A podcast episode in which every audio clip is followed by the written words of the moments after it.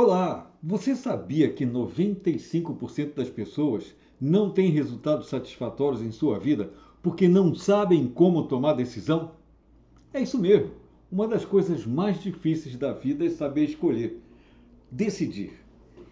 E você sabe como ninguém como é impossível tomar uma boa decisão quando estamos ansiosos, deprimidos, meio para baixo. Eu sou Fernando Togel, criador do Método DAIA, uma metodologia de crescimento e desenvolvimento pessoal. Sou uma pessoa preocupada com você. Tomamos decisões impulsionados pelas emoções ou por sentimentos. Temos que saber exatamente quem é quem na hora de decidir. Te convido nesse instante a se fazer uma pergunta: O que eu preciso mudar em minha vida para saber decidir bem? Para deixar de decidir apenas para agradar alguém e uma, ou uma situação.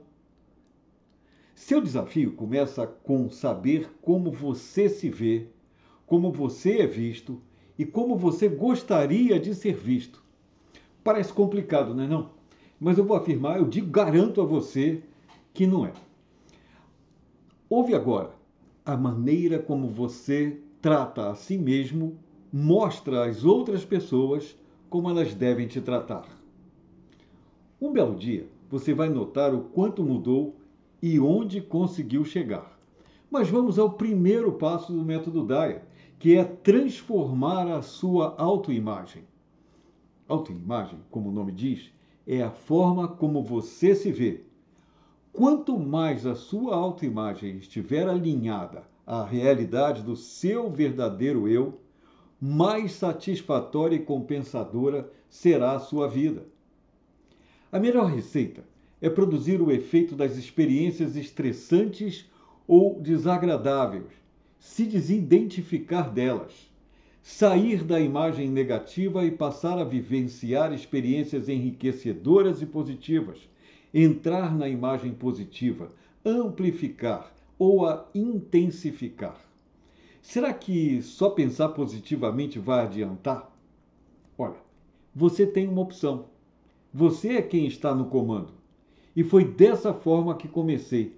Eu criei a dieta da negatividade para construir uma nova realidade mais harmônica, mais feliz e conquistar o controle da minha própria vida.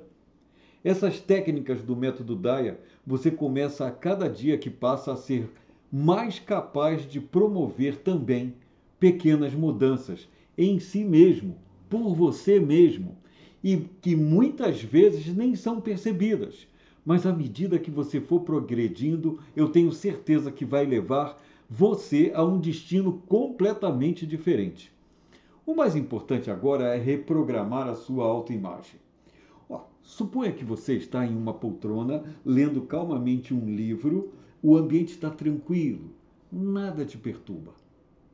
Se você parasse de ler por um instante e mandasse o seu coração acelerar, será que você consegue? Provavelmente não. Mas se você se imaginar andando em uma rua escura, tarde da noite, e começar a ouvir passos atrás de você, cada vez mais próximos, é quase certo que o seu coração vai começar a bater mais depressa. Por quê? As programações-chave do nosso comportamento, do comportamento âmbito, opa, as programações-chave do nosso comportamento, do comportamento humano, são hábito e imaginação. E eles são muito mais poderosos do que a lógica e a determinação. Vamos lá. Enquanto você andava por aquela rua escura, vamos lá. Enquanto você andava pelaquela rua escura, você olhou para trás e viu que não tinha ninguém. Por que você se desesperou? O simples fato de imaginar que alguém estava te seguindo foi mais forte do que a razão, mais forte do que os fatores objetivos. Com isso, eu provei que seria necessário reprogramar minha autoimagem. Deixe claro, deixe de lado, deixe de lado o como gostaria de ser reconheça a grandeza de quem realmente é.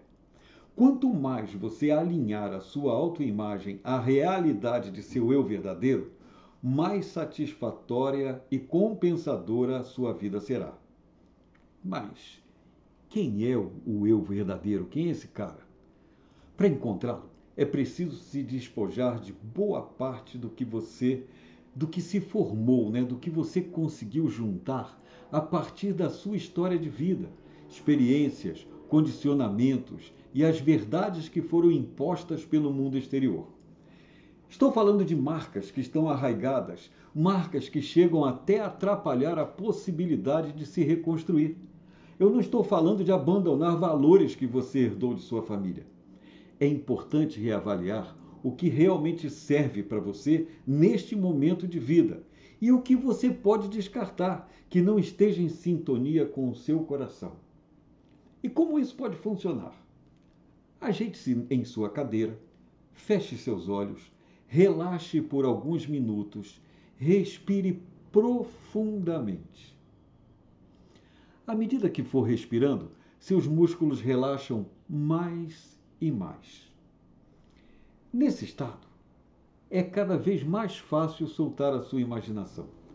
Apenas relaxe profundamente e a cada expiração solte cada vez mais o seu corpo. Imagine o seu eu verdadeiro e esplêndido.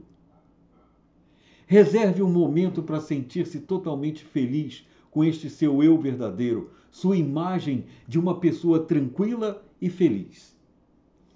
Observe como ela se apresenta, como respira, sorrir, caminha e fala.